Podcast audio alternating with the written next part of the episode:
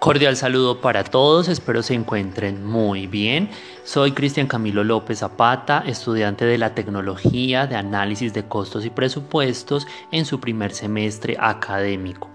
En este espacio busco hablar de dos documentos institucionales de gran importancia, puesto que estos sientan las bases para la gestión del Instituto Tecnológico Metropolitano ITM estos documentos eh, son el Plan de Desarrollo Institucional y el, y el PEI. Por parte del plan de desarrollo, eh, estos documentos sean de desarrollo de una institución o de una ciudad son bastante extensos y por ende voy a hacer alusión a algunos elementos constitutivos de este principalmente en su capítulo número uno donde se da la consolidación de la filosofía institucional mediante la misión, la visión, los valores y los objetivos tanto generales como específicos. De allí quiero entonces traer a colación algunos elementos que llaman bastante mi atención por su consolidación, como lo son eh, el establecimiento de la institución universitaria como de carácter público que busca ofrecer programas pertinentes y de calidad con el ánimo de que estos a su vez sean reconocidos por la ciudad por dos elementos. Uno, por la calidad y pertinencia de sus programas y dos, por la idoneidad con la que eh, tendrán sus egresados para ejercer en la vida em, laboral. Dentro de los valores se destaca la responsabilidad, el respeto, el liderazgo y se tienen como objetivos propiciar el desarrollo de la región mediante estos programas y la formación de ciudadanos que sean óptimos para el mundo laboral y que además tengan excelentes relaciones interpersonales, familiares y que puedan relacionarse de forma idónea en el medio. Estos elementos constitutivos de eh, el plan de desarrollo también son retomados en el PEI, ya pasando a abordar el otro documento.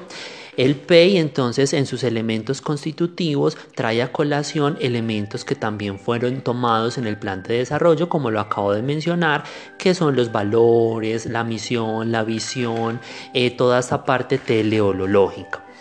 Por parte de algunos elementos a resaltar de los dos documentos es que en los dos se da una presentación de elementos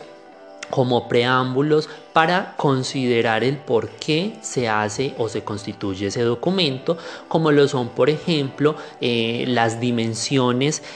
de las que hace parte en los consejos directivos con sus facultades cuáles son esas facultades que ellos tienen y cuáles son las consideraciones que a nivel local llevan a ese consejo académico o directivo a tomar algunas decisiones para consolidar ese documento.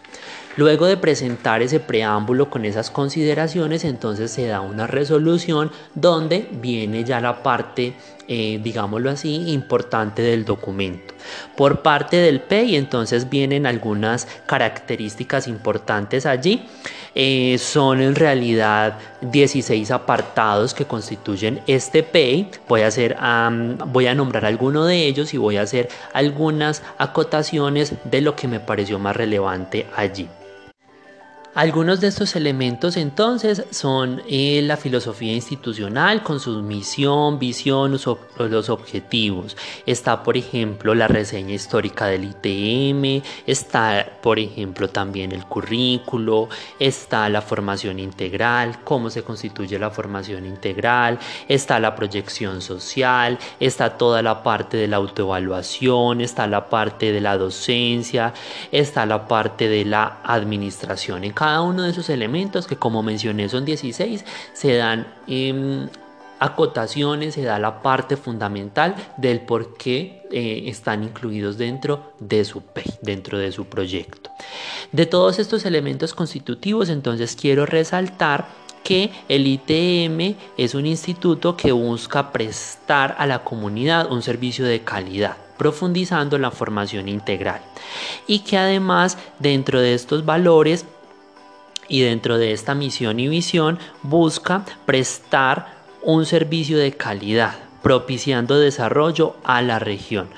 concibiendo la educación como un proceso y por ende es que el ITM busca ofrecer a toda la ciudadanía componentes educativos que eh, puede encontrar después del bachillerato, como son las tecnologías, como son los pregrados, como son las maestrías, como son los diplomados, como son los cursos. Así entonces se entiende que la formación integral es entendida como aquella que permea todas las dimensiones del ser humano, que propende por el desarrollo de mejores ciudadanos. Aquí entonces eh, resalto elementos fundantes de estos documentos que llaman bastante mi atención por sus componentes, por la profundidad y por la intencionalidad que ellos buscan, por ejemplo, con nosotros como estudiantes del ITE. Sé que son muchísimos más los aspectos que se pueden abordar, pero por tiempo y para no ser muy extenso, este, este archivo eh, quedará como un abrebocas para que nos lleve a la motivación de profundizar en estos documentos. Un abrazo para todos, que estén muy bien.